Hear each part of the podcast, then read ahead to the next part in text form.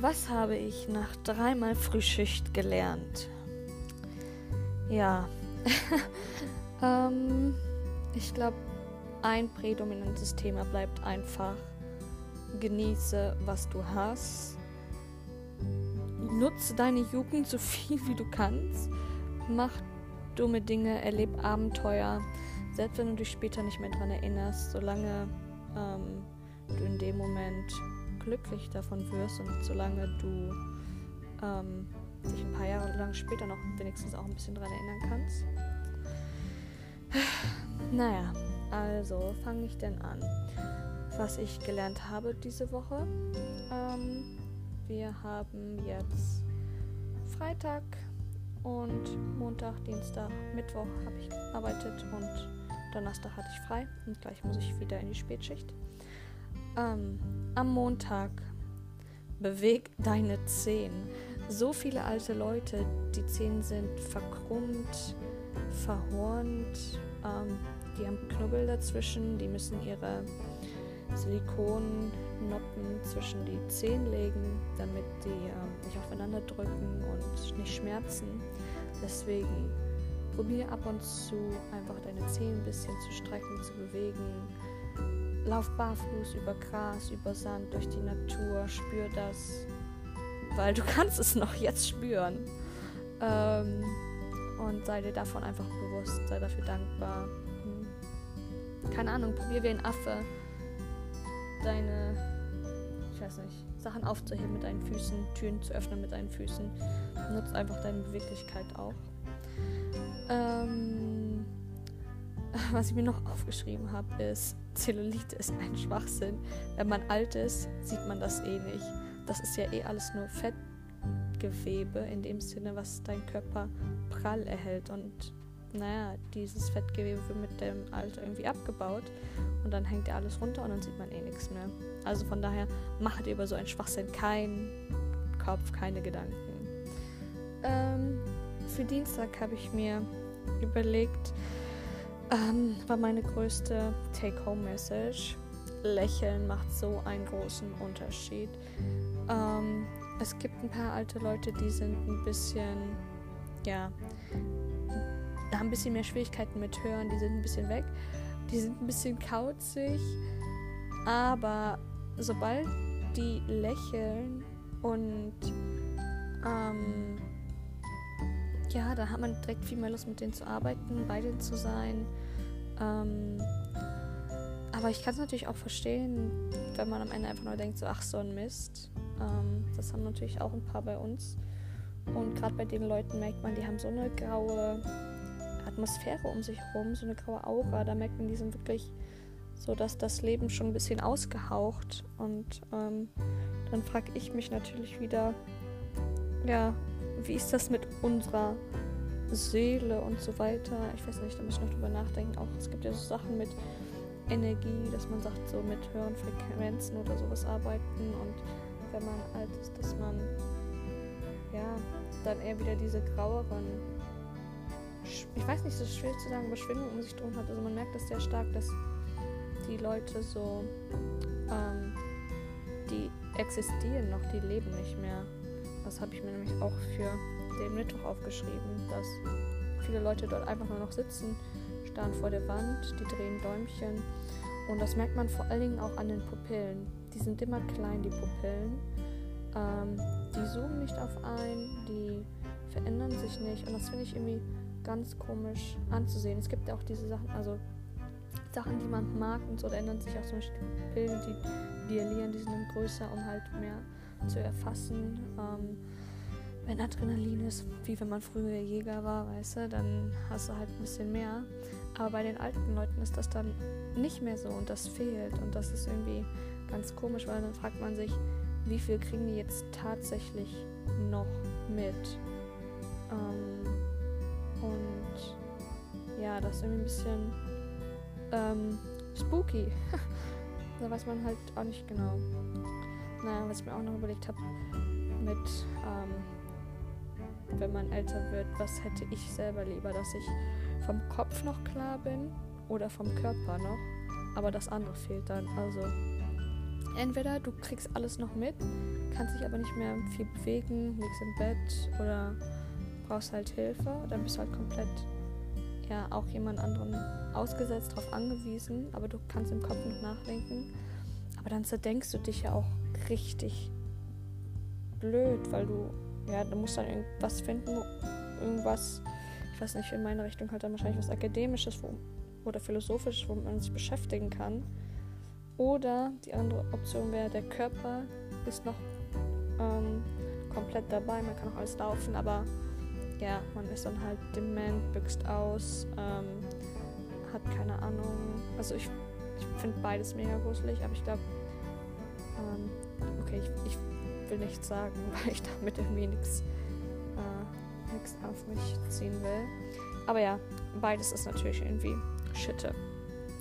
Ähm, dann noch, was mir aufgefallen ist, wenn man diesen Beruf ausführt und dabei den Aspekt der Sterblichkeit ein bisschen ignoriert oder wenig Aufmerksamkeit schenkt, dann ist die Konsequenz dazu auch irgendwie so eine Distanz zu den Menschen, dass man dann, und das habe ich jetzt nämlich die Tage auch gemerkt, dass man irgendwie so ein, so schon voll schnell einfach so eine Routine bekommt, was so schnell geht, weil wir Menschen gewöhnen uns halt nicht an alles und das ist echt gruselig mit anzusehen, weil dann, du machst es halt dann einfach nur noch, weil es ein Job ist. Und ähm, ja, das ist wieder nicht cool. Also bin dann halt viel in der Küche, Spülmaschine einräumen, den Leuten einschenken, halt am Morgen. Dann erzählt man mal ein bisschen oder so. Oder ja, ich mache jetzt den ersten Knopf zu, dann den zweiten. Ähm, das das weiß ich nicht genau, wie ich damit umgehen soll.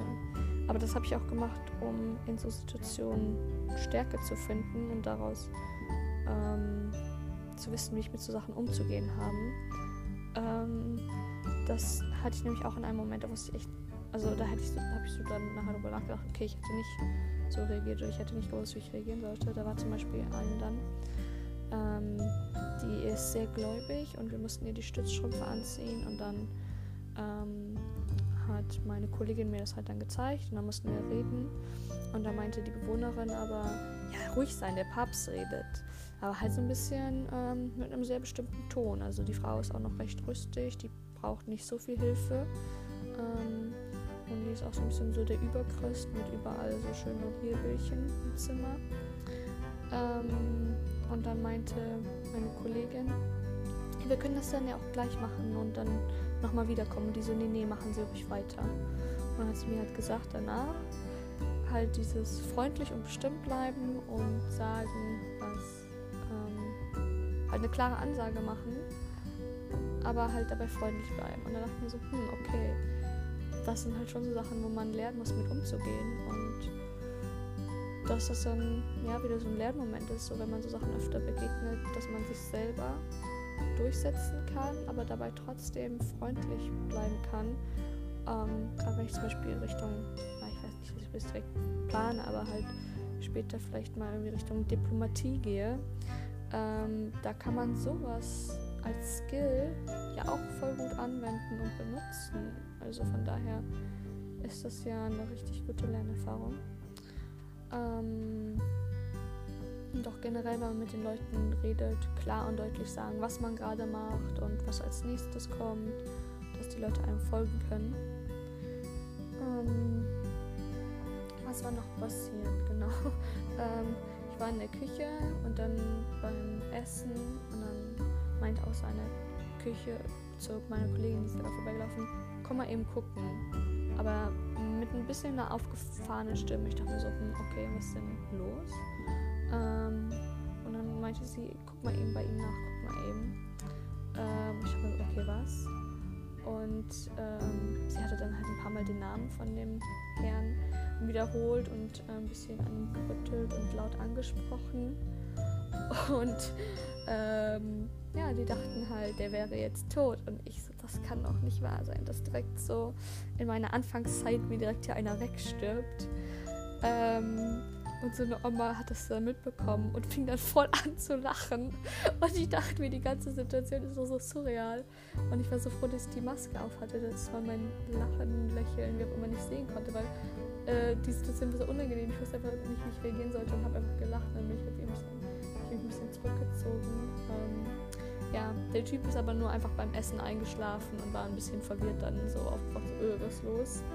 Ähm, aber ja, das wäre natürlich jetzt hart gewesen, direkt am Anfang so einen äh, Todesfall mitzubekommen. Ja. Ähm, ansonsten, was mir auch aufgefallen ist, dass es so stark tagesabhängig ist, wie es den Leuten geht. Ähm, manchen Leuten geht es an einem Tag echt supi und ähm, können reden oder erinnern sich an andere Sachen und am nächsten Tag sind eben wieder so hilfsbedürftig. Ähm, das ist irgendwie, ja, nicht so. Nicht so schön. Aber es ist halt auch irgendwie schwierig für sich selber dann zu sagen, okay, du musst halt an den Tag. Ich meine, bei uns normalen, jungen, gesunden Menschen, wie auch immer, haben wir ja auch so Tagesformen, dass an einem Tag geht es einem einfach voll scheiße und du steckst so in eine Kurve und du kannst einfach mit dir selber nichts anfangen und am nächsten Tag geht es wieder und du hast voller Energie. Ähm, nur wenn du halt älter bist, dann ist das ja nochmal viel stärker, weil es dann einfach diese Grenze überschreitet zwischen ähm, autonom sein und abhängig sein. Ähm, ja, das ist halt auch irgendwie so ein Aspekt, der mir sehr stark auffällt. Was ich immer wieder schön finde zu sehen, ist, wenn die alten Leute unter sich selber einen unterstützen, wenn die dann zu anderen von den Elternleuten gehen und dann sagen, hey, hier ist das doch mal so, dass oder ähm, die laufen an einem vorbei und streicheln eine andere alte Frau auch mal über die Schulter und dann sagen, halt wie so zwei alte Freundinnen, obwohl die sich dann halt da erst so kennengelernt haben. Ähm, oder dass sie einfach so mal zwei ältere Freunde und einfach mal einfach nur so zusammen, so wie so eine Oma, so richtig schön die Hände so, wenn man die Hände hält, aber mit doppelter Hand. Das kennt, glaube ich, jeder von älteren Leuten. Das ist auch irgendwie sehr süß zu sehen.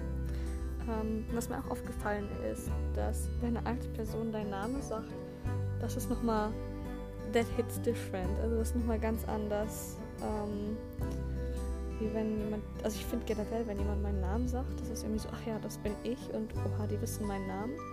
Und das fand ich auch krass, dass ab und zu sich ein paar Leute wirklich schon so recht früh meinen Namen gemerkt haben.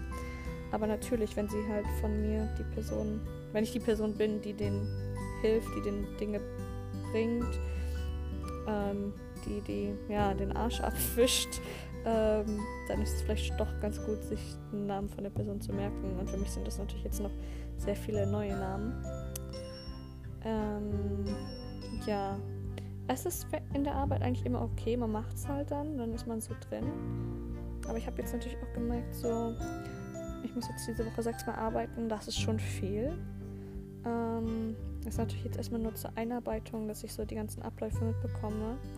Was auch ein bisschen komisch ist, Abläufe, so, dass man sich merkt, dass man weiß, wann eine Person, also welche Person wacht eher auf als die andere. Das ist ja auch jetzt nicht so ein Wissen in dem Sinne, dass ja eher ähm, dieses routinemäßig und dieses äh, angewandte Arbeitsskill, dass man weiß, okay, wenn die Person früher aufwacht, dann macht man die zuerst, dann zwischendurch äh, bei der Person schon mal den Rücken waschen, dann geht man wieder zu der anderen Person hin, ähm, dass man sich da die Reihenfolgen merken muss, dann ähm, okay, was macht man in der Zwischenzeit, dann wie hebt man die Leute hoch. Also es geht.